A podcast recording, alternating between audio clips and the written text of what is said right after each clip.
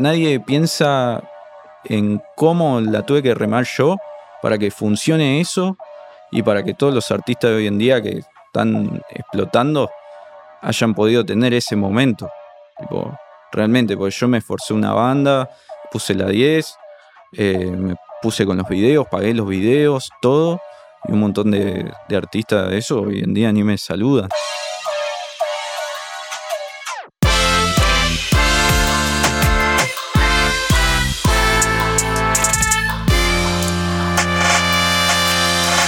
Omar, Buenas, che. bienvenido. Muchas gracias por la invitación. Ah, bien, todo bien. La verdad, re bien. De los pocos productores que no usa nombre artístico, Sí. me imagino que varias veces en tu carrera te habrás planteado encargar Sí. un, un alter ego. Yo tenía uno. Tenía uno, apenas arranqué, yo me llamaba DJ Brostex. Era malardo igual el nombre. Pero mm, después tuve un dúo que era Datforia. Y, Ya ahí después el dato ya era y ya, Omar. ya ahí después Sí, sí. me pasé yo solo al Dastep y ahí ya era Omar Varela. Hay algo que me interesa tuyo, que es que la rompes con el dubstep, la rompes eh, con el trap, la rompes hoy por hoy haciendo, bueno, RKT barra electrónica, pero lo que yo siento es que los éxitos no es que arrastras el éxito de uno hacia el otro, sino que, bueno, hiciste dubstep y hay muchísima gente, o te diría que la gran mayoría, que te empezó a consumir con, con Mueva, que no tenía ni idea que hacías dubstep. Y la pegaste de nuevo. Y bueno, lo mismo ahora. Es como, hay mucha gente de los boliches que capaz que no estaba tan consciente que en realidad sos vos el que hace, hace calor. Entonces me da por preguntar, ¿por qué pensás que lográs meterte exitosamente en todos esos rubros? Y la verdad, como que siempre tuve esa habilidad de, de poder ser muy versátil, ¿viste? Como diría el faraón, el dios de la versatilidad. Ah. Pero mm, es como, no sé, yo siento un tipo de música en el estudio, empiezo como a entender qué es lo que hace que suene bien y lo hago. Y a la vez, tipo, le meto mi, mi salsa, digamos. Y mm, no sé, yo creo que es eso más que nada, como tengo mucha facilidad en entender los géneros y qué es lo que los hace especiales, porque no es lo mismo hacer un trap eh, que hacer un reggaetón o que hacer una electrónica o algo así. Obviamente cada uno tiene su como su alma. Y eso es difícil también de encontrar cuál es el alma realmente. Lo tenés que estudiar a fondo. Yo a veces hago con el auto, me, me dicen, hacete un video de reggaetón viejo y me clavo un playlist entero de reggaetón viejo de Spotify que encuentro que creado por un random y ahí ya tengo toda la data en la cabeza y me pongo a hacer beats. Cuando empezaste con, con Mueva, con el trap, ¿qué era lo que decías? Bueno, esta es la esencia del trap, esto falta acá. Eh, justo cuando yo arranqué con el trap, en el Dastep estaba como fusionándose con el trap y habían varios Dastep que tenían trap y to- toda esa movida, entonces obligatoriamente yo estaba como en la parte de, la, de los inicios del trap, en lo que es la música electrónica. Una época, yo tengo un recuerdo, a mí me pasó con el trap, que el trap en realidad en su momento no era el trap que conocemos ahora. No, no. Era como, era una canción de electrónica con un build-up, Sí, con un drop, pero, pero, pero mucho más lento de los BPM. sí, Y, o sea, eh, cambió. A mí el trap en ese momento era eso, era Sí, sí. Carnage, que hacía música de ese estilo. sí. A principio, a principio de todo era Lil Jon, eh, no sé, se le denominaba como Crank, Mm. No sé si te acordás de Sí, esa sí. época. Eh, que de ahí el- los elementos evolucionaron al trap y bueno, toda la cultura de la calle, etcétera. Eh, y obviamente después tipo se convirtió en electrónica cuando se volvió ultra viral.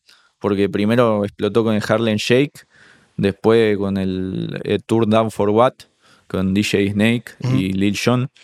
Y, y bueno, después Carnage y todo lo que decís. Eh, eso se llamaba trap híbrido.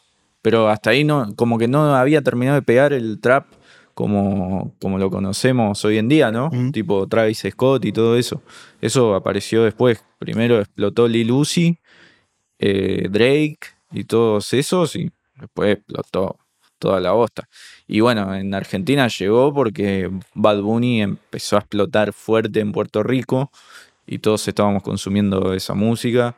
de tanto como la escena de hip hop argentina como la de los productores, estábamos en la misma línea, ¿viste? Como que hizo el destino, agarró y nos hizo así, júntense. Entonces fue inevitable ahí. ¿Por qué el éxito de Mueva? ¿Por qué no otros? Y Mueva fue el primer sello discográfico de Argentina que empezó a producir bien las canciones. Pues yo, posta que hasta el día de hoy escucho las canciones que sonaban en ese momento y ponele, habían un montón que sonaban en Argentina que eran de otros países, no eran de Argentina. Y todo lo que estaban en Argentina era o rock o música pop que sonaba mal. O sea, la masterización, las letras, las melodías, todo. Y, y nada, nosotros como que agarramos nuestro conocimiento de, de la música electrónica y todo eso que es muy difícil de hacer. Es como si te dijeran, no sé, eh, yo soy un francotirador que vino de tal guerra, ponele. Decir que haces date es eso en la música. Viniste de un terreno ultra difícil de producir, como es muy complejo de hacer el dubstep. Entonces la gente te respeta más y es como que te dicen, che, vos sabías hacer un montón de sonidos raros, entonces venís acá, te haces un trap y es una boludez para vos.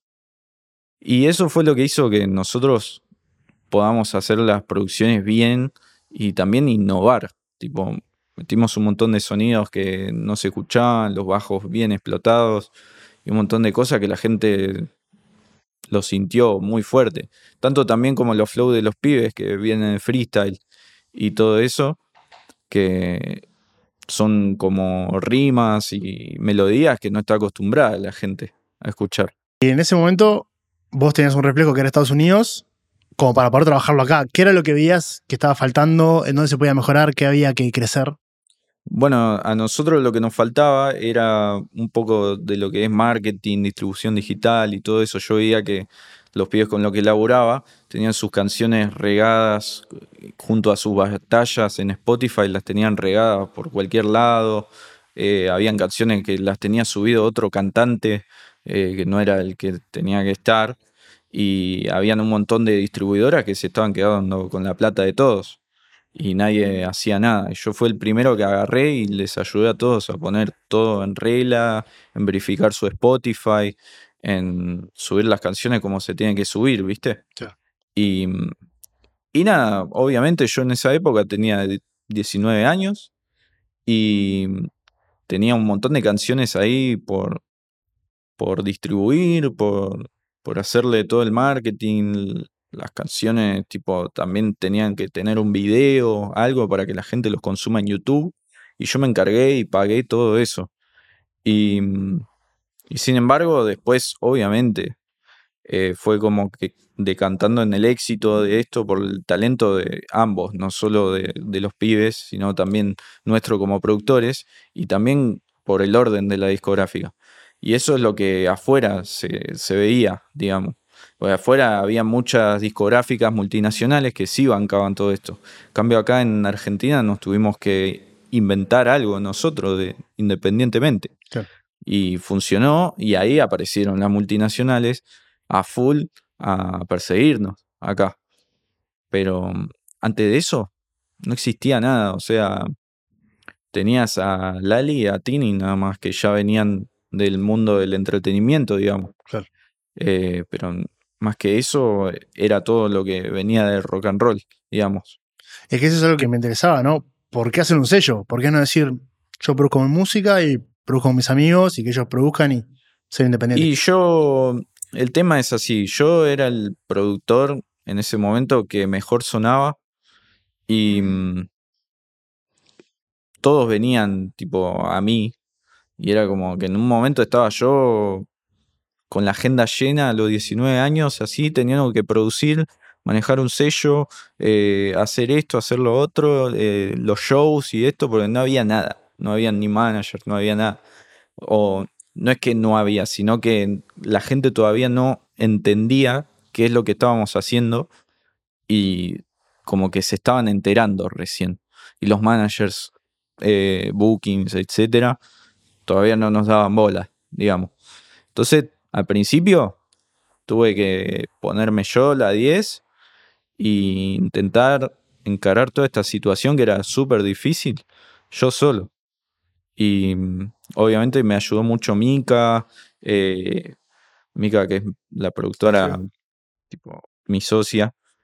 Y mm, todo esto de a poquito fue, fue como haciéndose cada vez más grande y más difícil de sostener, ¿viste? En un momento no, ni siquiera sabíamos que era la FIP en un momento y había como que empezar a, a hacer todo esto más profesional y entre medio de eso se iban enterando personas externas de que nos estaba yendo bien, de que había plata, que había todo. Y, y bueno, por eso era necesario este orden, ¿viste?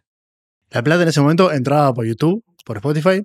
Sí, como ahora, está igual ahora, pero nadie sabía cómo es. Pero digo, no había marcas que ya se habían metido, eh, no estaban haciendo tanto por los shows en vivo, ¿o sí? Eh, en ese momento teníamos show, pero no tantos. Eh, de a poquito fue como creciendo. A fines de 2017, ahí empezó a explotar todo. Y, y nada, yo en ese momento eh, como que empecé a tener problemas, ¿viste? tener que sostener todo. Yo, 19 años, con 7 artistas que querían que les produzca todos los días y que le distribuya las canciones, le haga el marketing, sea el DJ y a la vez eh, haga las tipo las transferencias, las regalías y todo, sin facturas, porque nadie sabía qué carajo era FIP, nadie sabía nada, ¿viste? Entonces estaba en una situación que yo estaba colapsando casi. Pero aún así todo intenté como ponerme la 10 y hacer todo lo mejor que pude. Y hay un montón de gente, viste, que hoy en día eh, se llena la boca hablando cosas de mí que no son. Que yo si tengo la conciencia bien limpia, realmente, porque yo hice la cosa lo mejor que pude. Pero hay otros que no sé, tienen como que les duele al ego o algo, algo que habré hecho, la verdad no tengo ni idea. Pero yo sé, sé adentro que no hice nada malo, ¿viste? me han acusado de robar canciones, de cosas que si vos te pones a ver las canciones, dónde salieron, cómo salieron, y te dónde grabaron los videos. O sea, yo no puedo robar algo que produje yo mismo. Eso no existe. Tipo, yo soy parte de la canción. Y es más, hoy en día, qué sé yo, te fijas la canción esa que supuestamente dicen que robé, entras de Spotify y está la discográfica actual de los artistas. Que eso ya todo el mundo sabe a qué me refiero. Pero mm, es como que nadie, nadie piensa en cómo la tuve que remar yo para que funcione eso y para que todos los artistas de hoy en día que están explotando hayan podido tener ese momento. Tipo, realmente, porque yo me esforcé una banda, puse la 10, eh, me puse con los videos, pagué los videos, todo, y un montón de, de artistas de eso hoy en día ni me saludan. Piensan que yo les hice un redaño, tienen eso en la cabeza, como que yo les cagué la vida, que les quise cagar la carrera o algo así. ¿Qué sé yo? Yo hice lo mejor que pude, ¿viste? Si hubiese hecho algo malo, estaría, no sé, ellos saben dónde vivo, me pueden hacer juicio, pueden hacer lo que quieran. Sin embargo, nunca hicieron nada. Solo hablaron. Nada más. ¿Y contigo hablaron? Eh, yo, sabés que yo intenté hablar con ellos un montón de veces. Eh, pero nunca, como que siempre es una situación tensa, ¿viste? Nunca hay respuesta, están dolidos por algo que no saben explicar, ¿viste? Como la, la moda, tipo, estar dolido con Omar, ¿por qué? Porque tuvo la discográfica. Y sí, los artistas siempre se pelean con la discográfica. Es ley. Es ley. Pero eso no significa que yo sea menos artista después. Tipo, yo hice la música también. En ese momento tuve que hacerme cargo de ser contador, DJ, eh, sello discográfico, editor de videos, o sea, de todo hice. Y hice todo como pude. Está bien, habré hecho un par de cosas mal, un par de cosas bien. Todo derivó en un éxito. Tipo, si me quieren odiar por eso, está bien. Pero, nada. Eh, yo sé que, sé que tengo la conciencia limpia hoy en día y no hice nada malo. Y sin embargo, hoy en día sigo charteando por más que toda la mierda que me hayan tirado en toda mi carrera para bajarme, pues sé que lo hacen para bajarme. Y, y nada, hoy en día sigo charteando, sigo apareciendo en el top de, de Spotify, de todos lados. Este verano hicimos Hace Calor con Caleb, que explotó mal. Y, y nada, es como que no, no se puede opacar eso también. Como que mi música vale lo que vale y también esto que pasa hoy en día es argumento de, de que yo, tipo, fui una gran parte de, del éxito, digamos. El reclamo puntualmente, ¿cuál es? Que vos estás pidiendo una parte que ellos entienden que no te corresponde. En realidad hay muchas cosas que se contradicen entre ellos. Tipo, yo no quiero entrar mucho en detalle, ¿viste? Porque no, yo, a mí me encanta hablar de lo que voy a hacer y de lo que hago, ¿viste? Pero todo el mundo me pregunta, che, ¿qué pasó con Mueva? ¿Qué pasó con Mueva? ¿Qué pasó con Mueva? La realidad es que los artistas la recontra repegaron, los que estuvieron en Mueva, y cada uno tuvo un deal en la mesa ultra grosso, y cada uno se fue con su deal. Es así. Yo no tenía atado a nadie y la única persona que tenía atada, digamos, con un contrato, yo se lo dejé. No es que hice la gran Big Ligas o algo así, ¿viste? Em, la realidad es esa. Es más, después ese artista grabó con Big Liga. Pero bueno, em, tipo, yo sé que hubo un quilombo porque querían que yo siga produciendo un artista y mm, yo me negué, realmente. Esa persona me estaba tratando mal, me estaba tratando de chorro y mm, a mí me sentaron en una mesa con la discográfica de esa persona y mm, me dijeron si podía seguirlo produciendo, que querían borrar las canciones que salieron en Mueva y subirlas en, el canal de él. Y yo le dije que no, porque eso no fue lo que habíamos arreglado. Y ahí fue cuando me empezó, "Che, que me robó los temas, que qué sé yo. Qué sé yo. Yo, la verdad, sé que nunca hice eso. Yo le mandé la liquidación, él cobró. Yo hice la cosa lo mejor que pude. Realmente estaba yo, 19 años, como un boludo ahí. No sé qué esperaban de mí, que sea una multinacional, que esté ahí a, la orden de todos. Yo hice lo que pude, ¿viste? Tampoco, tipo, yo siento a veces que, que me castigan de más, que hay veces que yo produzco con alguien o hago cosas con alguien y a esa persona le escriben tipo, che, no labures con Omar porque este, eh, no sé, es medio gil o le dicen es mala persona o cosas así porque ellos no saben qué inventarse, ¿viste? ¿Otros artistas o el público? Eh, no, los artistas. El público después sí, porque, no sé, hay unos pares que, que me plaguean, ¿viste? Me dicen, Omar, devolvé tal remix, devolvé tal cosa. Y yo como, hermano, jamás, tipo, yo jamás, pero jamás eh, pausé ningún remix. Tipo, yo siempre le mandé los instrumentales, le mandé todo, a todos. Después, si ellos no lo quisieron hacer con otros productores, por algo será, ¿viste? Eh, pero podían hacerlo. Lo que pasa también que al nivel al que están estos artistas hoy en día, generan un fandom que es, bueno, ah, si este es el enemigo, es mi enemigo también, Sí. y ya te cae todo el mundo. Sí, pero tampoco se rescatan en las cosas que, en el daño que pueden hacer, ¿viste? Porque es más, yo creo que los artistas son conscientes del daño, pero la gente que los sigue no. Tipo, porque hay un daño, hay un montón de artistas que desaparecieron, ¿viste? Por, porque una sola vez uno ha hablado mal de ellos.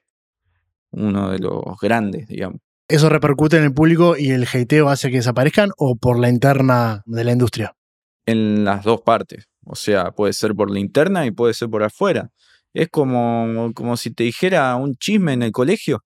Mm. Es así. Tipo, no sé si alguna vez alguien, tipo a vos o a alguien del, del público, alguna vez le, crearon un chisme en el colegio o, o le hicieron bullying en el colegio, es similar. Porque están diciendo cosas de vos que no son para hacerte un daño y para los otros sentirse mejor y por algo, por conveniencia, digamos. Porque eso genera conveniencia, que yo no esté en el juego. Porque yo, si ves ahora con el hateo y todo que tengo arriba, que sigo charteando, imagínate si no lo tuviese. Sería una locura. Pero también es, qué sé yo, es también en los puntos de vista, porque puede ser que la otra persona se sienta dolida o lo que sea conmigo. Pero eso se charla cara a cara y se llega a un arreglo o lo hablas o, o te juntás y lo arreglás, ¿entendés? No podés estar cinco años peleado con una persona. Tipo, claramente por conveniencia. Es así. O sea como para removerte de la escena. Y sí, porque yo he producido, ponerle ahora estuve laburando con Caleb y todo, estuvimos charteando a pleno, y, y con Alejo también. Y yo sigo ahí, ¿viste?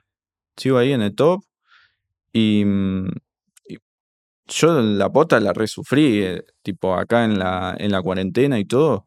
Yo me concentré todos los días en cada día producir mejor, producir mejor. Eh, eso que le había errado, digamos, todo lo que es la, lo discográfico, lo que sea, que me hayan dicho chorro, el desorden discográfico, etcétera, me lo saqué encima, puse una persona que se, se encarga de esas cosas, todo. Como dicen, viste, que nadie pueda decir nada malo de vos. Estás reconociendo que hubo un error tuyo. Yo, Por ignorancia, por desconocimiento. yo no cometí ningún error, pero nunca, nunca viene mal, tipo, venir y decir, che, voy a ser mejor de lo que era. Yo, la verdad que sé que nunca le robé nada a nadie, ni tuve nada. Lo único capaz, nunca tuve papeles para firmar y decir, che, esto es mío, esto es tuyo. Ah, eso. Entonces quedaba todo gris y nadie sabía qué era de quién. ¿Entendés? Y capaz las palabras vos sabés cómo son. Viene alguien, te dice, che, esto lo sacamos en tu canal y después te dice, che, vos me lo robaste, ¿eh? Entonces como, bueno. Y yo la verdad, tipo, sé que, hice lo mejor que pude, ¿viste? Con todo. Y mm, ponele yo con Babi, Eco, Kazu, eh, nunca tuve ningún problema, me llevo repiola. Eh, con Eco más que nada, que estamos a full haciendo canciones ahora. Con Babi grabamos un par también. Eh, porque todo el mundo me dice, no, te peleaste con los pibes de Mueva, no sé qué. Y eso no es verdad, o sea, no es así. No es que me peleé con todo ni nada. De hecho, sacamos temas hace poco.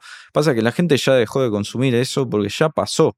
O sea, todo en la vida pasa. No es que un sello va, le va a ir bien todo el tiempo.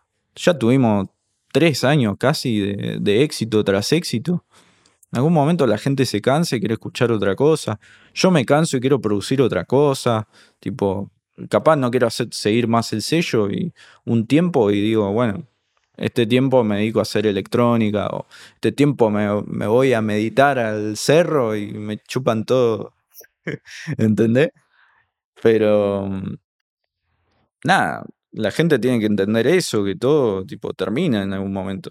Hoy en día están, están a pleno varios artistas que el año pasado ni existían.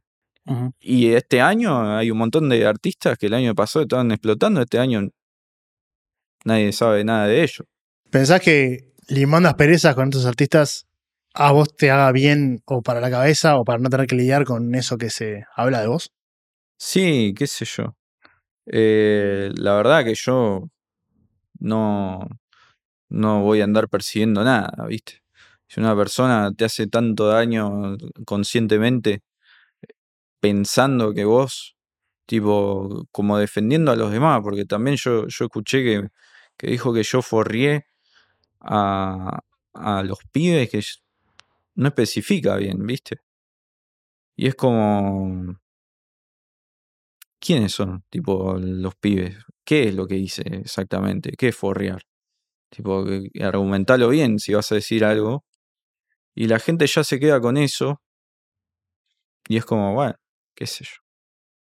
Pero la verdad es que yo con la mitad de Mueva o con casi todos hice las cosas bien. Y con los que no hice las cosas bien fueron porque ellos no, no dieron de su parte para solucionar las cosas. nunca quisieron sentarse a hablar conmigo y decir, che, Omar, vamos a arreglar las cosas, vamos a hacer bien todo. Y mm, yo, de mi parte, siempre tuve la mejor predisposición. Yo estoy re orgulloso de todo, del éxito de todos. Tipo, yo no me voy a sentar acá a decir, eh, este es un hijo de puta, este me reforrió. Porque yo no soy así. Tipo, yo solo te voy a decir que esa persona no, nunca tuvo el valor para sentarse enfrente mío y solucionar las cosas bien como deben ser. Es así. Pues yo sé que dentro de lo comercial está todo bien. Es un problema personal, realmente. Tipo, y si hubiese algún problema legal o que yo hubiese robado algo, como te repetí, ya saben dónde vivo, ya saben mi documento, saben todo. Se sabe todo. Ya me hubiesen hecho juicio, me hubiesen hecho algo. Pero no es así porque no es verdad. Para la cabeza, ¿cómo, cómo te afecta eso? Hoy y en su momento, obviamente. Mira, antes me tenía re loco porque era como que subía cualquier historia, cualquier boludez a Instagram. Y me decía, eh, Omar Chorro, no sé qué, devolvé el remix de no sé qué. Y era como, todos los días leer eso te hace un poco de daño, viste, psicológico.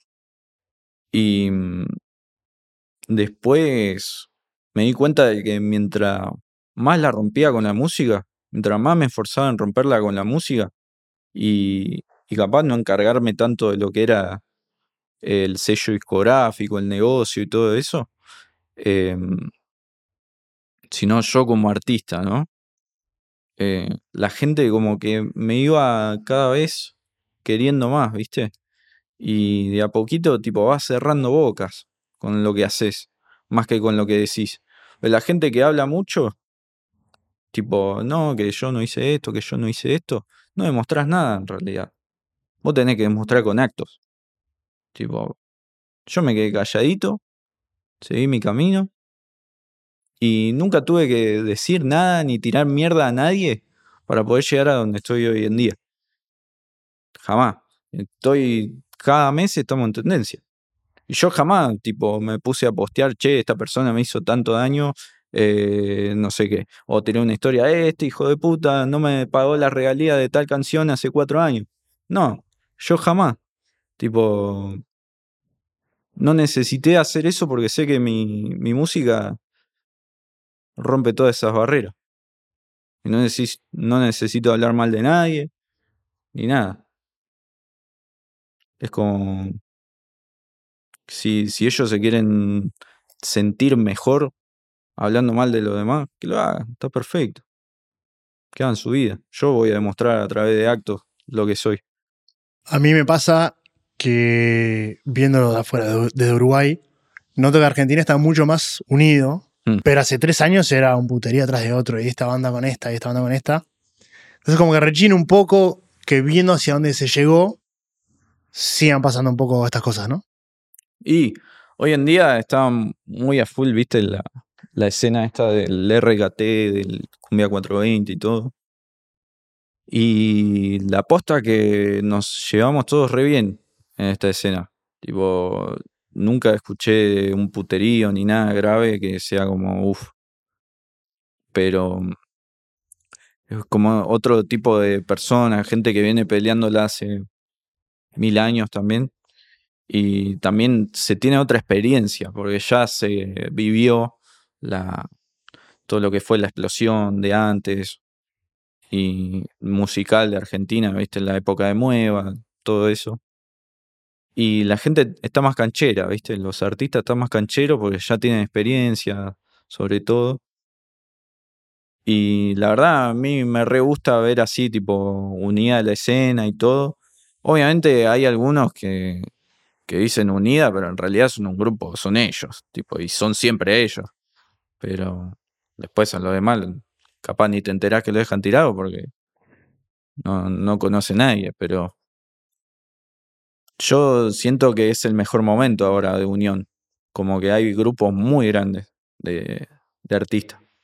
Era un poco lo que vislumbrabas, lo que decías hace cinco años. Eh, sí, la verdad que sí. Ponerle. Qué sé yo, vi este tema de, de Tiago, puede ser, además de mí, que ahí están todos juntos, eso me pareció excelente. Después del otro lado vi la canción esta de Callejero Fino, el remix de, de Patrá, también que están todos juntos. Parece genial. Parece genial porque nos hace aparecer en el mapa de vuelta, ¿viste? Porque una época de la cuarentena fue dificilísima para Argentina. Fue muy difícil. El único que carrió ahí como loco fue el Bizarrap. explotó sacado. Pero después para los artistas era como muy difícil. No habían shows, no había nada.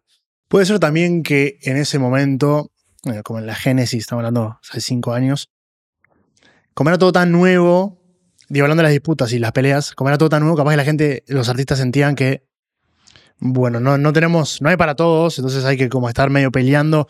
Y ahora se sabe que Argentina está picante, que hay, que hay lugar para todos y por eso está más tranquilo. Se me ocurre, estoy tirando. Y la verdad no tengo idea, realmente es por mm, distintas situaciones. Hay veces que uno es chico y le pinta la negativa con todo ve una situación y se la toma de una forma que capaz ahora que es más grande no se la tomaría así, ¿viste? Eh, qué sé yo. Yo creo que son muchos factores, no, te podría decir realmente qué es, porque depende de la personalidad de cada uno, ¿viste? Hay uno que le gusta pelear, nada más.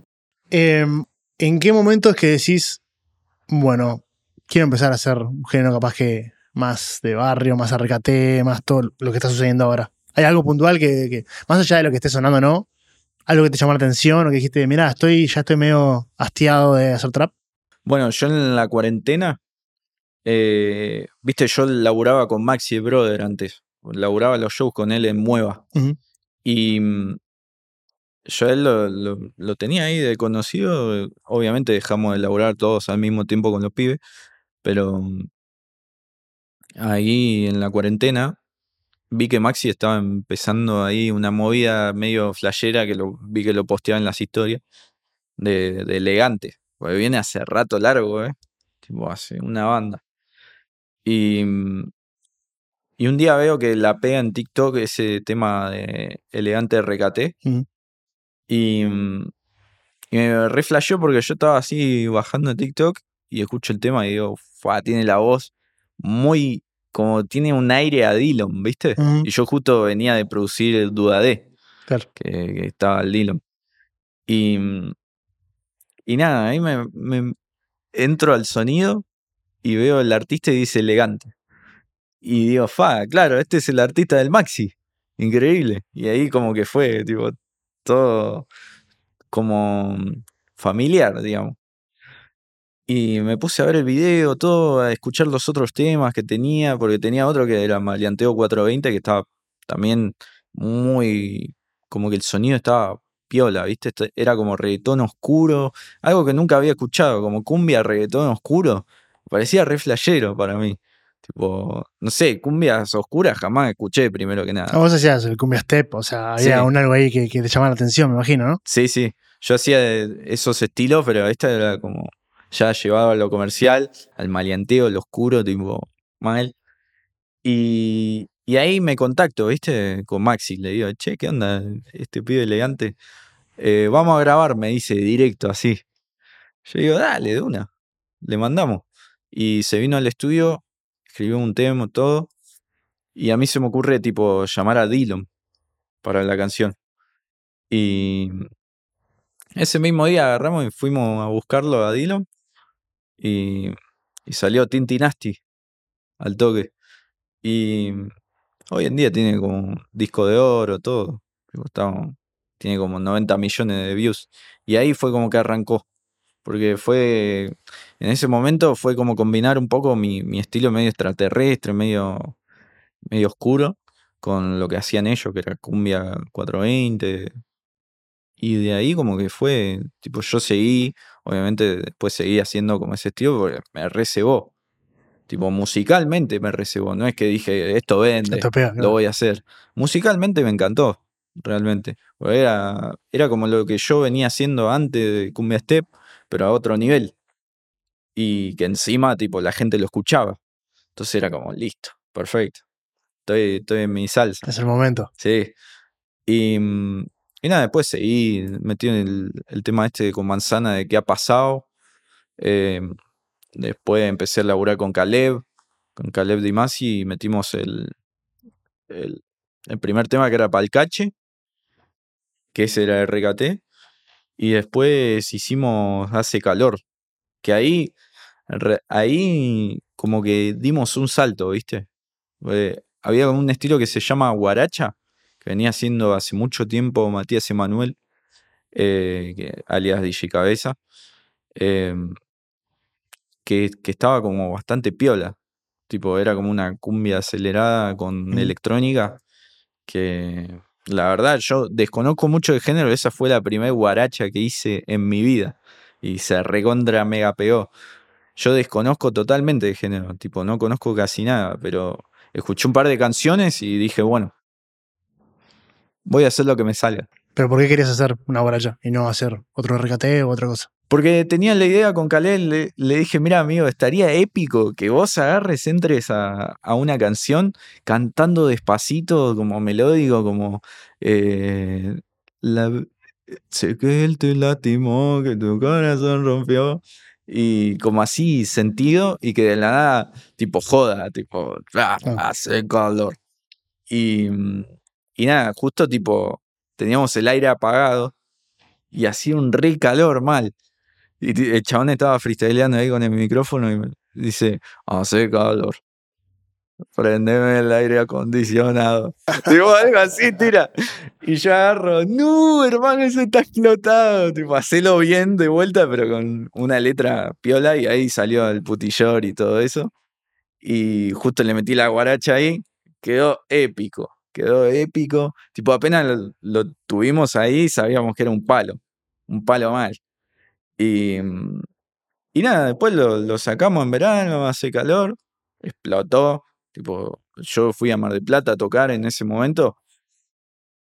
Como loco, tipo, salías a la calle y era como darle play a hace calor. Me interesa aparte porque es una estructura de canción de, de electrónica, Sí, clásica, ¿no? Como el verso y de repente build up, ta, ta, ta, ta, ta, y un Tiene- drop ahí que explote. tiene su guarachita y después tiene un drop psytrance. Claro. Que nada que ver, ¿viste? Bueno, Pero lo metí. Eso te iba a preguntar, ahí yo me di cuenta, ta, esto es Omar que está como volviendo a, a sus raíces, esa parte más Sí. hardstyle eh, de alguna forma. Sí, sí. Ahí eh, me liberé un poco, ¿viste? Saqué un par de cadenas y dije, sale ahí. Y, mm, y quedó piola, tipo, a la gente le gusta. Resaltan en esa parte. Sí, es sí. una locura. Y yo dije, ¿qué carajo? Tipo, están saltando en Psytrance ahí. Claro. Nada que ver. Es que aparte es como, es la forma de introducirlo. Capaz que si haces un tema íntegramente así, Claro. no llama tanto la atención. Exacto. Y yo con, con Caleb, tipo, empezamos a flashear eso, como que meter géneros que jamás escucharía la gente dentro de lo que es lo urbano. Y mm, de a poquito estamos como haciendo esas fusiones. Después, después de ahí hicimos este tema Cheto Mal con CRO, que, Está bien, muy, muy similar. que ese es más como Deep House, Future House.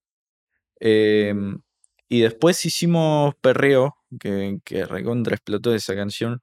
Yo antes de ese había sacado El Mal con Catriel, que es Bueno, ahí sí, ahí se te Ese fue. es puro y bueno, ahí cuando estábamos por sacar Perreo, me agarró apendicitis y derivó en peritonitis y casi me muero. Tuve dos meses internado en el hospital y mm, que, que no se me iba la fiebre, ¿viste? Que cuando tenés una infección, eh, tenés fiebre a mano poder y dolor, sufriendo. Yo estaba full dopado todo el día, full ahí tirado en la cama, como con fiebre y todo mal, y bajé 12 kilos en ese momento. Y estaba re preocupado porque ya me habían operado de apendicitis y seguía mal. Y me volvieron a operar, me volvieron a, a chequear, tipo, porque decían que en la tomografía había salido como que tenía colecciones de, de infección. Y ahí mis viejos estaban re preocupados, dijeron, uh, se nos, tipo, se nos va. Pues la peritonitis es re jodida. Tipo, es más, yo cuando volví a casa le conté a mi madrina, che, tuve peritonitis. Y me dice, ah, mi papá se murió de eso. Y fue como, "Uh". Y, y nada, de ahí por suerte no, no pasó a mayores, me fui mejorando gracias a los doctores, pero estuve dos meses internado. Todos los días, la misma tele, lo mismo cuarto, todo así horrible. Decí que llevé mi computadora y me puse a terminar las canciones. Era lo único que tenías para hacer. Y ahí agarré mi notebook y me puse a terminar la canción y terminé cheto mal y perreo. Y gracias a mi amigo Laucha Apreciado también, eh, que me ayudó ahí grabando las voces, mezclando las canciones, eh, lo pudimos sacar. Y después se recontra mega pegó ese tema. ¿Viste ese que dice que es algo para el baile? Siempre, rocho. Sí. Explotó mal esa parte que yo dije, esta es la parte de TikTok, esta va a explotar. Y mm, después se volvió a pegar en TikTok con la última parte que era de Calé que decía, ella agarra el celular, abre TikTok, pone la mejor canción. Y ahí estoy yo. Tipo, toda esa parte se reventó mal. Tipo, tiene casi 400.000 TikToks. Y es una locura eso, si te pones a analizar sí, los sí. números de Argentina de TikToks. Y mm, todo eso se hizo yo internado, tipo, ahí en las últimas. Bueno, ahora ya vuelta al ruedo. Me interesa saber cómo es tu dinámica creativa, qué horarios haces, si tenés un horario fijo, a qué hora te levantás, a qué hora te acostás, en función de, me imagino, lo que haces es producir, producir, producir. Yo lo que hago siempre para producir es. Primero, si tengo que hacer una canción de un cantante, eh, me junto con el cantante. No es que le mando beats o eso. A mí no me salen beats, tipo así de. Como, che, hacemos un beat así. Claro. No me sale. No me lo pida porque no me sale. Me sale la energía del momento, Orgánico. tipo estar ahí al lado de la persona y como que me vaya diciendo, sí, arriba esto, uh, esto no me ceba, o como eso. Y, y nada, después dentro de, de lo que es hacer la, la música, como bastante volarte realmente. Tener que sentar, dejar que tu subconsciente te maneje las manos y que salga lo que tenés adentro. Fue. En tu crecimiento como productor, ¿qué, qué cosas fueron las que más te costaron eh, a nivel técnico, capaz, ¿no? De decir, bueno, en- para el trap, el 808, cómo producirlo bien. Eh, lo que más me costó realmente fue el reggaetón, ¿Mm? realmente. ¿Verdad? Eh, porque tiene muchos cambios de librería, ¿viste?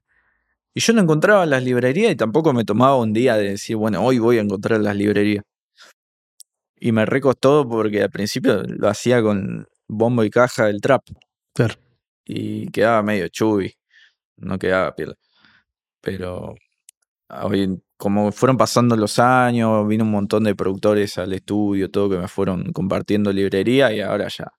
Como, eh, era una pelotudez, era literalmente agarrar los samples que ya existían viejos y meterlos ahí. Obviamente hay que darle tú un- una técnica que cada productor le, le mete su pizca, pero no era tan difícil como yo me lo imaginaba. Yo me imaginaba como que tenía que crear cada sonido y todo en la secuencia. Pero en realidad lo que se hace mucho en el reggaetón es ampliar de lo viejo como en el hip hop, porque realmente el reggaetón hoy en día es como el, el hip hop de Latinoamérica. Tipo, como allá suena el trap y el R&B y todo eso, acá te suena, en vez de R&B te suena el Rabo Alejandro y en vez del trap te suena, eh, hoy en día están los pibes de Chile a pleno, por ejemplo, eh, que hacen reggaetón, pero suena como, como de la cultura del trap. El Marcianeque, el Chris MJ, todos ellos están a full allá. Pero sí, como que el reggaetón fue el- realmente lo más difícil, ¿eh? Me imagino que vos has venido del dubstep con toda la complejidad que requiere. Capaz que producir eh, géneros más urbanos, o RKT o no sé, Cumbia 420, es como que no es tan, eh, tan específica esa calidad que se requiere. Claro. No digo que no, que no necesite, pero los sonidos ya de por sí, por, por el génesis del, de- del género, es como más de barrio, No, más. Ahí podés saturar todo Claro. la mierda. O sea, la idea es que un loco lo ponga en el auto bajado y se le exploten los vidrios. Claro. Esa es la idea.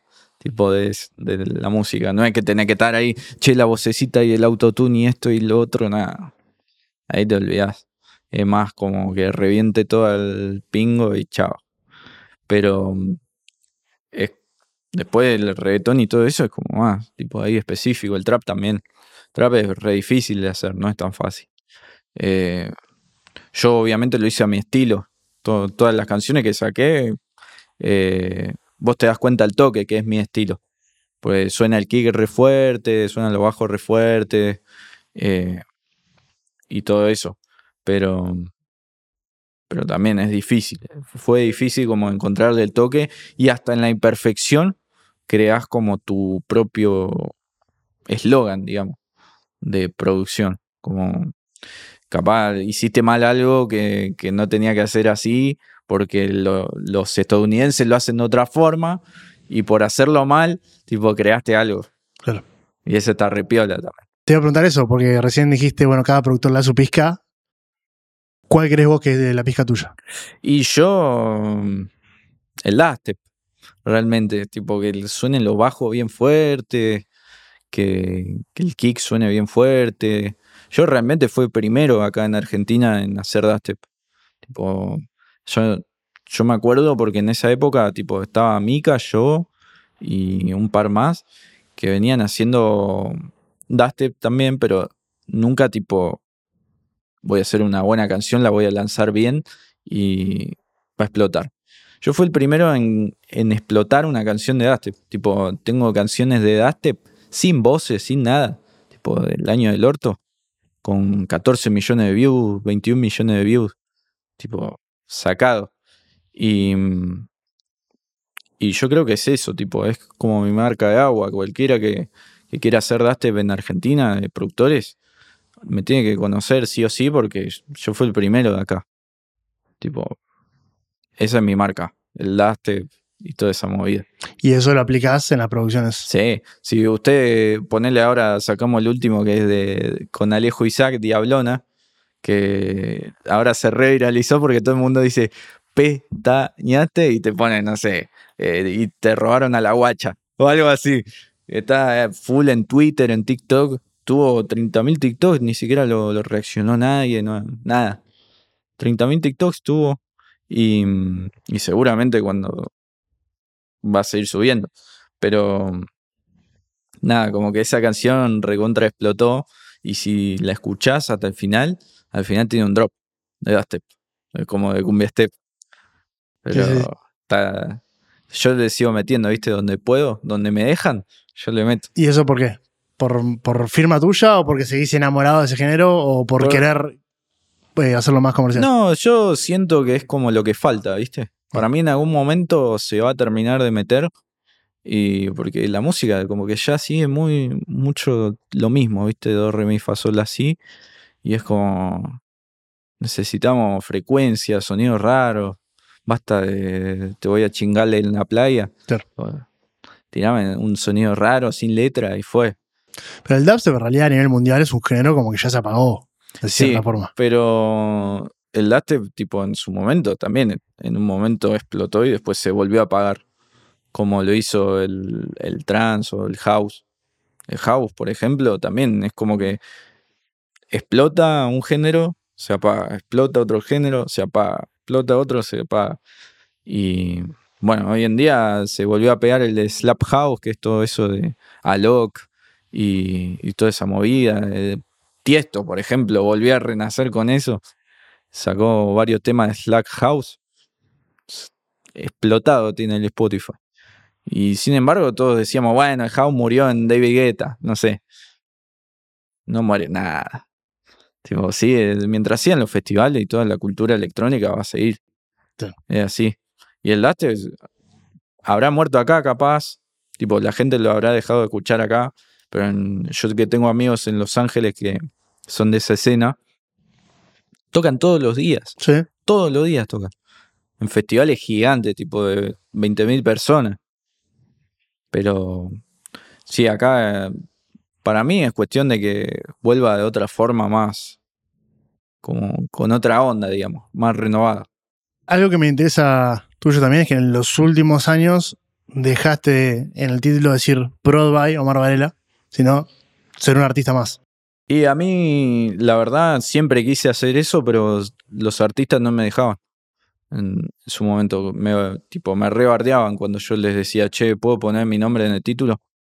El primero que, que se la jugó así y todo conmigo fue Kea, que hicimos esta canción de, de música electrónica mía. Y después hicimos otra que con Neo Pistea también. Otra botella. Eh, otra botella.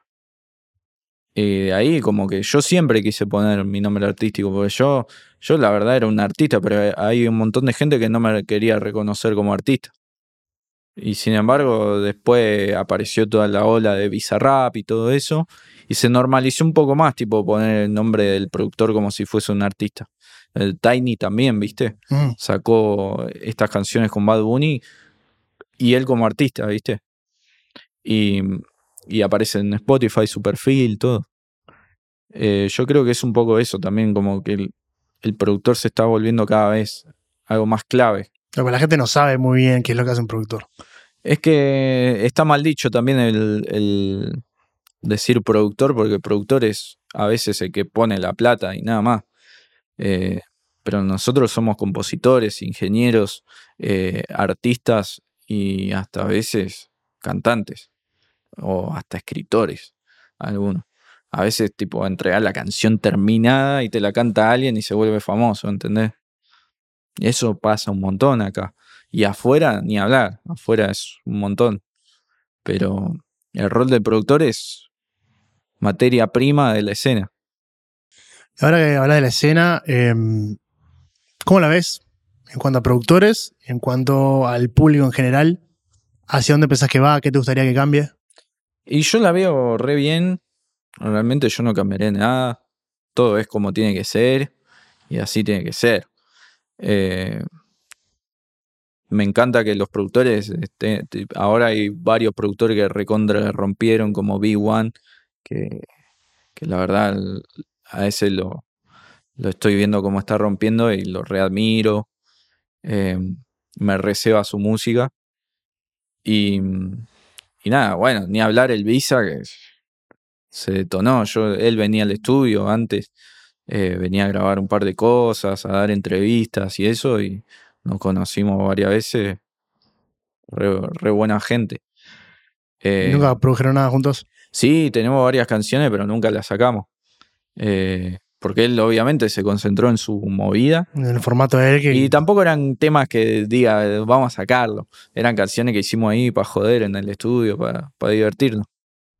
Pero nada, como que yo siento que la escena está bien como está realmente. Capaz deberían tratar de no generar tantos bandos, de no des- tomarse tan a pecho los, qué sé yo, capaz fulanito tiene un problema con fulanito y todo el grupo de ese fulanito no se junta con ese pibe porque tuvo un problema con uno. Y eso ya es como...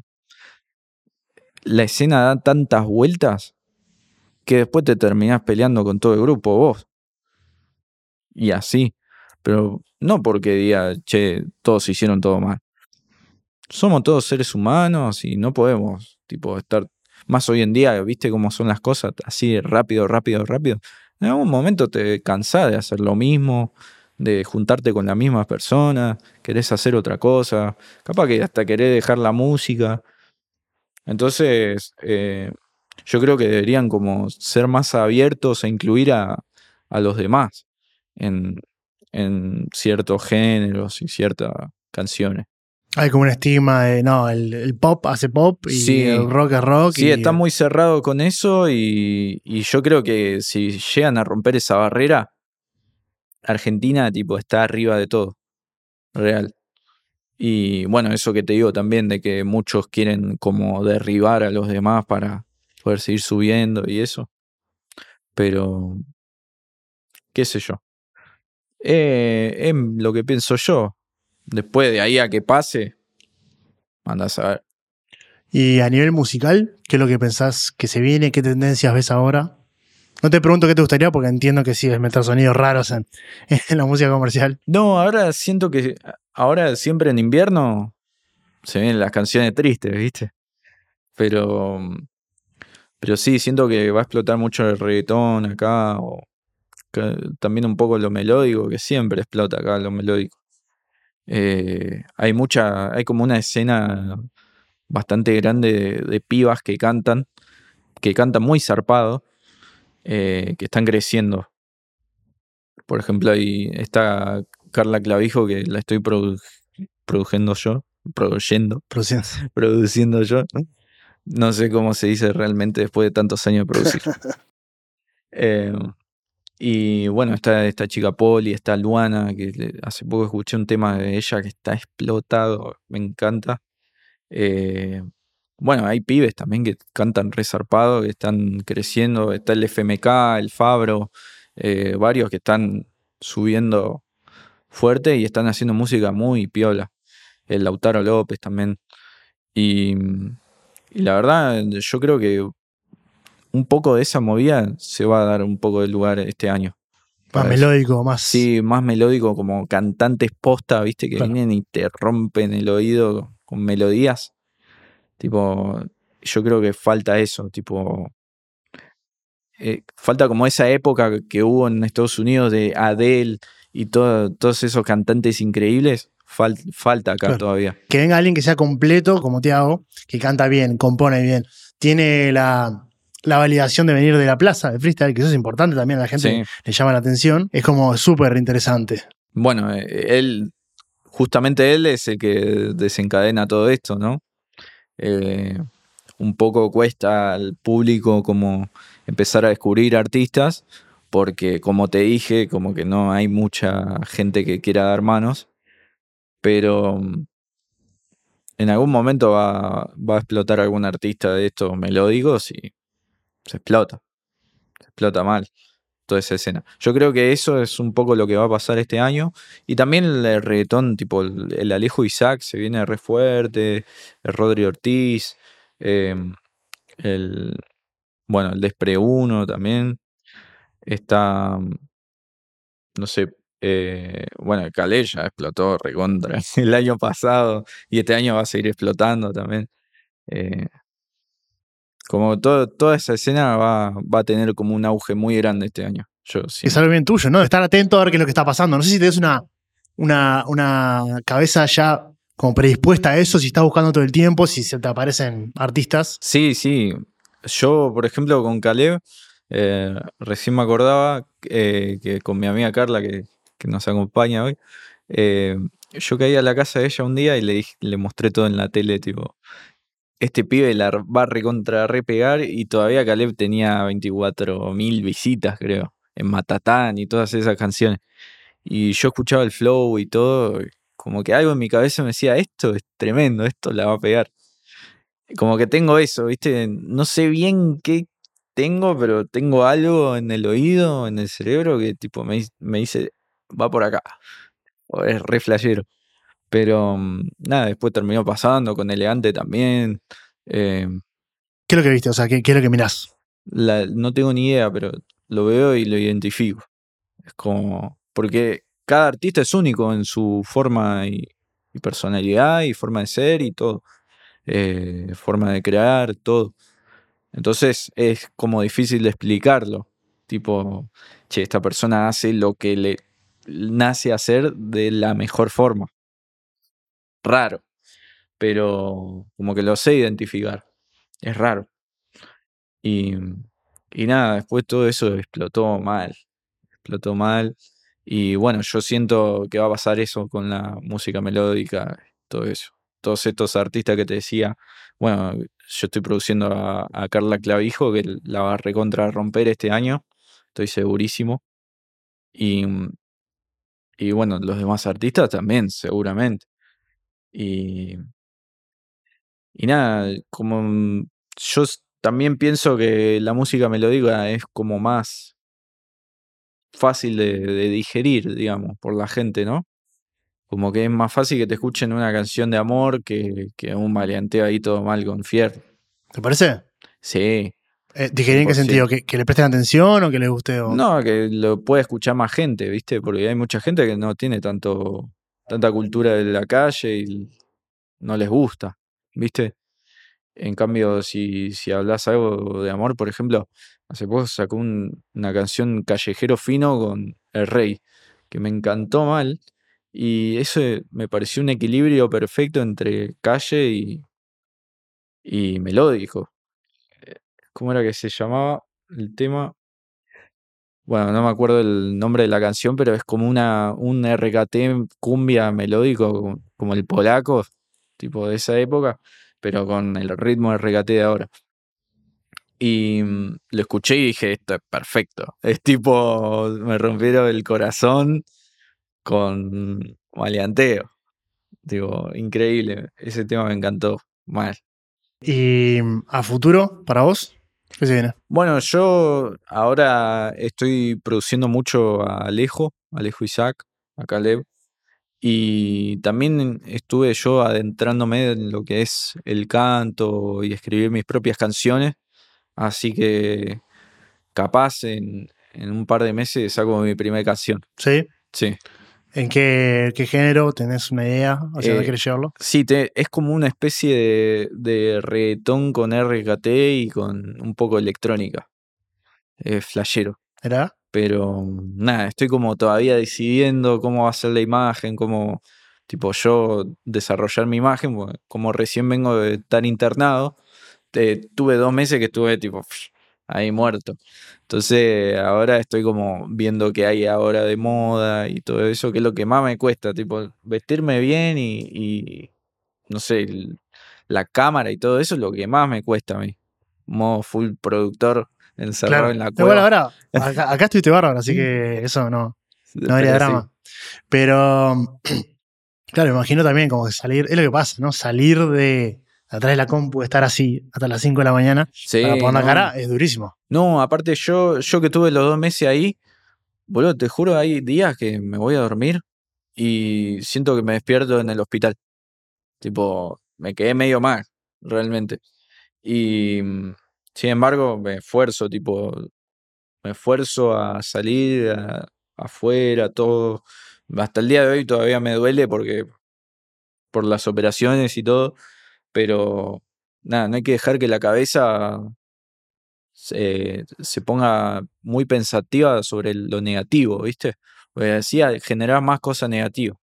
Yo siempre digo, busca lo positivo y te vas a sentir bien.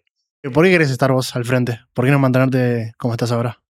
Porque, bueno, cuando estuve internado tuve como esa visión de, che, estuviste todo el tiempo atrás del éxito de un montón de gente y nadie te ve a vos como artista todavía. Es como, yo entiendo que soy un artista y que mucha gente lo reconoce, Mm.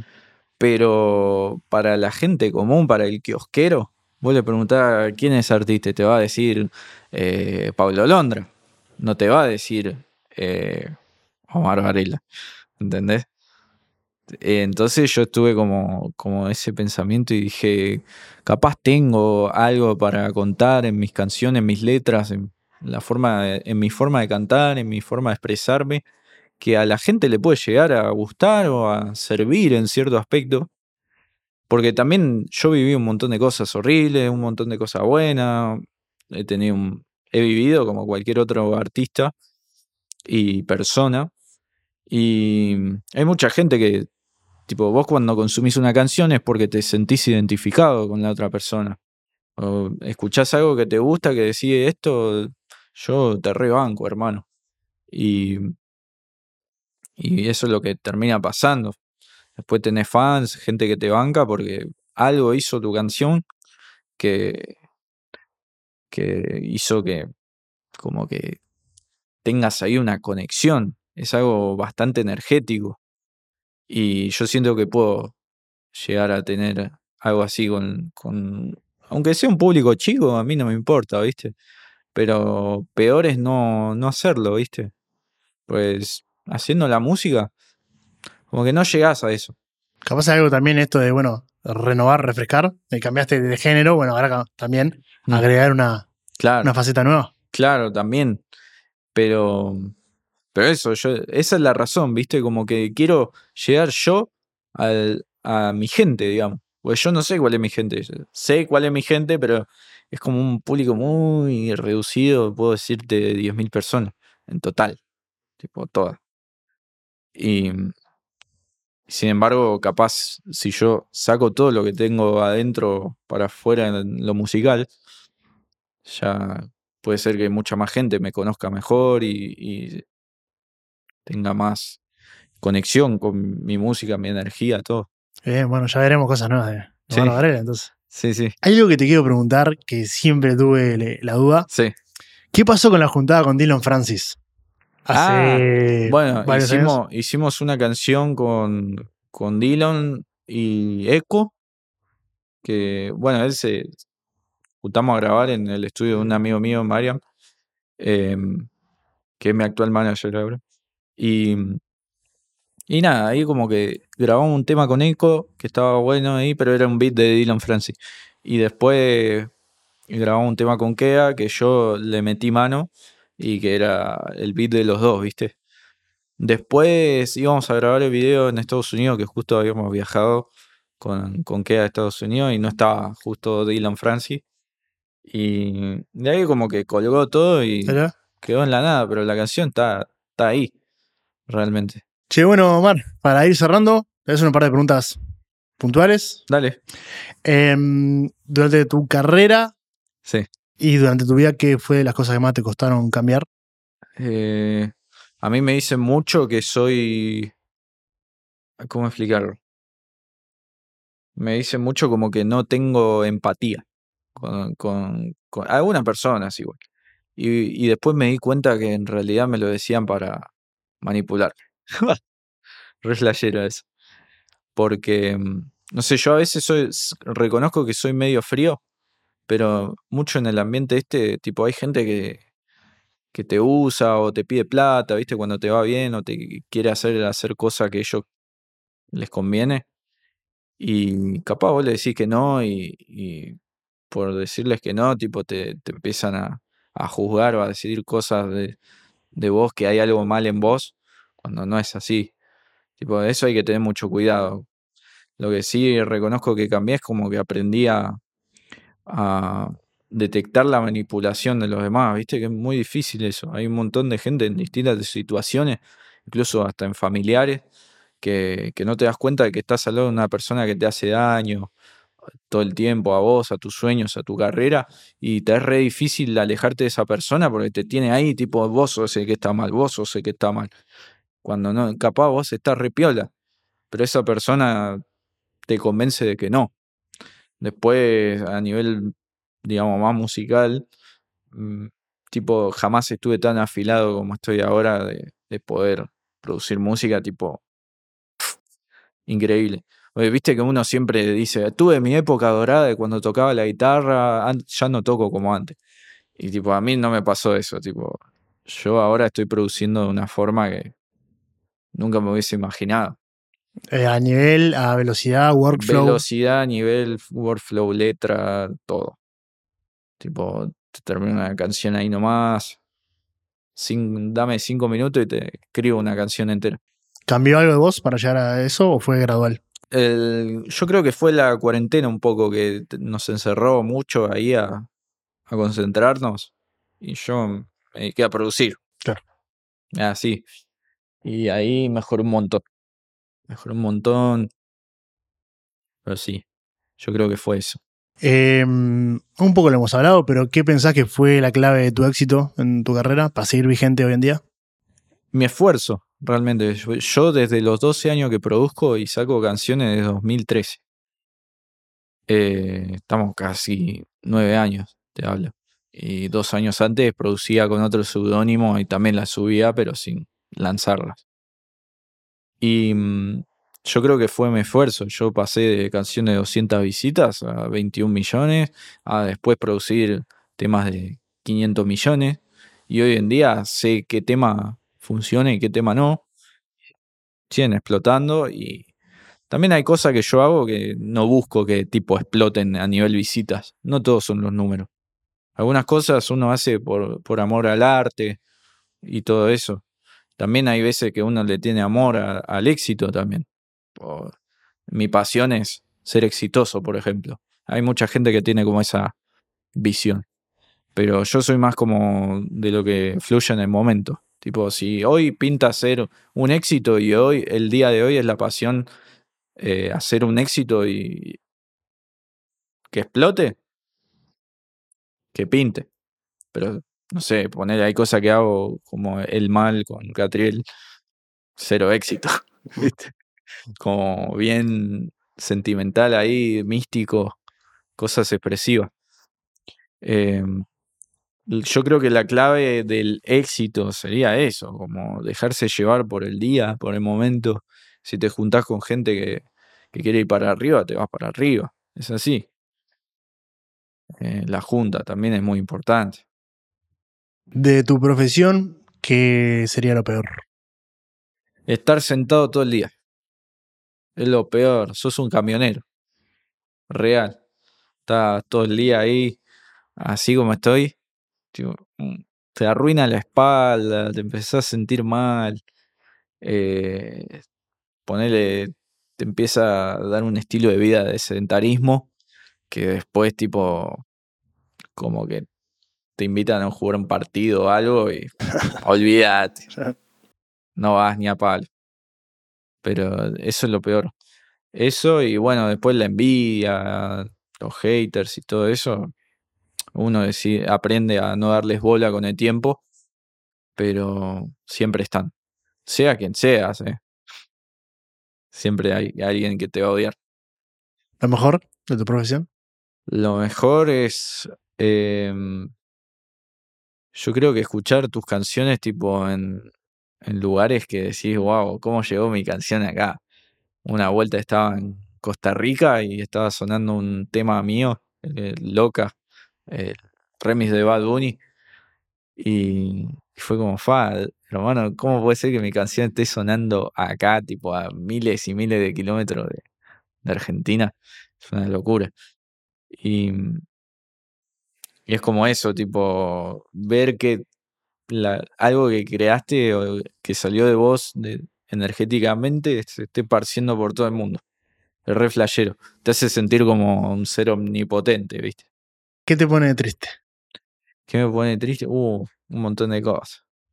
El paso del tiempo me pone re triste. A veces, tipo, me acuerdo. Ahora, ¿sabés qué me pasó últimamente? Abrí una playlist que decía Trap Viejo. Y estaban los temas que produje yo y dije, no, hermano. Es tipo, son los clásicos. Ya. Y para mí fue tipo antes de ayer, boludo. No, me quise matar. Fue como, ya, voy a cumplir 24 años. A mí me decían, el productor de 14 años, el productor de 14 años. Ya, ya cumplí 24 años. Ya está. Pero sí, el paso del tiempo es lo que más triste me pone, porque también es el tiempo, uno va perdiendo gente en su vida. Eh, hay situaciones que uno disfruta mucho que llegan a, su fin, eh, relaciones también amorosas llegan a su fin. es como eso, todo está a distancia de, del tiempo, ¿no? Por ejemplo, yo tenía un gato que, que lo tuve 16 años, Zafiro se llamaba, y yo pensé que no se iba a morir nunca, ¿viste? Y se murió y fue como, fue. Tipo, me acompañó toda la vida y un día ya no está más. Y lo único que nos distancia es el tiempo. Es reflejero eso. ¿Qué te hace feliz? Y feliz un montón de cosas. Producir me hace feliz. Juntarme con los pibes también. Eh, no sé, mira, yo amo mirar películas y todo eso, me encanta, o jugar juegos de, historia, tipo de aventura y eso, o de terror. Eso me receba. Y para cerrar, consejos para los jóvenes que están empezando, que quieren ser Omar Varela, o su versión de lo que lograste eh, vos. Y para los jóvenes le digo que, que nada, que intenten juntarse con, con buenas personas que, que los ayuden en sus carreras, porque es muy importante el equipo, pero es importante elegir bien a los jugadores también. Eh, Porque hoy en día, tipo, el rol de productor es literalmente podés llevar al éxito a alguien o potenciar a su éxito. Eh, no digo 100%, ¿no? 50 y 50. Pero sin tus 50, el artista le falta la mitad, ¿entendés? Y, y nada, como que tener muy en cuenta eso, como esa responsabilidad de ver a quién llevas al éxito y a, tipo cómo te va a afectar a vos en tu vida y como tener cuidado con eso. Porque uno muchas veces eh, pone la mejor predisposición, todo, y después pasa algo que decís, uh, ¿qué onda? Esta persona me rebasurió o me hizo alto daño y yo solo le ayudé a, crecer sin juzgarlo en su momento cuando no lo conocía a nadie. Y, y ahí tipo te das cuenta qué clase de persona ayudaste. Entonces, yo les digo, tengan muy en cuenta qué tipo de persona es con la que laburan. Nada más. Omar, muchísimas gracias. Gracias a vos, che.